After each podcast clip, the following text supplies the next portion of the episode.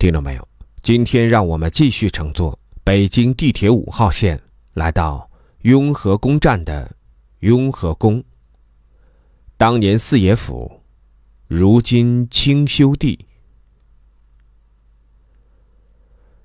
雍和宫是北京内城最大的藏传佛教寺庙，它的发展历史可谓曲折离奇。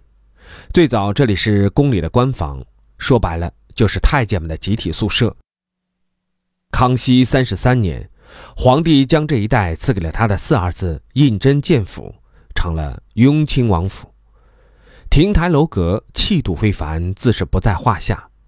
步步惊心里的四爷，便是在这里运筹帷幄。《甄嬛传》里的华妃，最初就是在这里承宠。可以说，这座府邸上演的算是甄嬛前传了。后来，雍亲王成了雍正帝，这里。也就成了神秘的潜龙底。朝廷怕别人沾了这儿的福气，规定任何人不得居住于此，于是清除俗人，请来神佛，这才变成了京城第一藏传佛教庙宇雍和宫。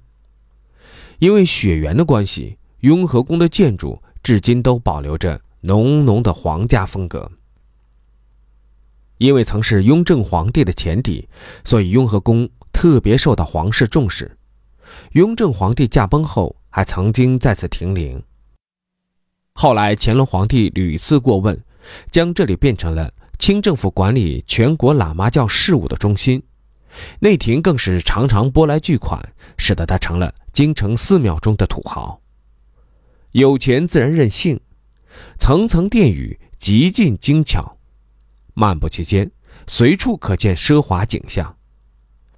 可据说，如今的雍和宫还只是当年规模的一半，在其东面还有一座东书院。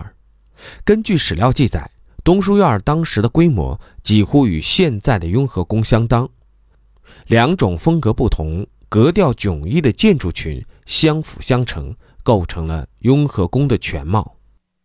值得一提的是，东书院各殿房陈设，如桌案、围屏、宝座、古玩等，都和故宫一样。这里也曾设有领雍和宫事务大臣、总理雍和宫东书院事务大臣等文武官员。他们的重要职责之一，即看管东书院所陈大量珍宝古玩。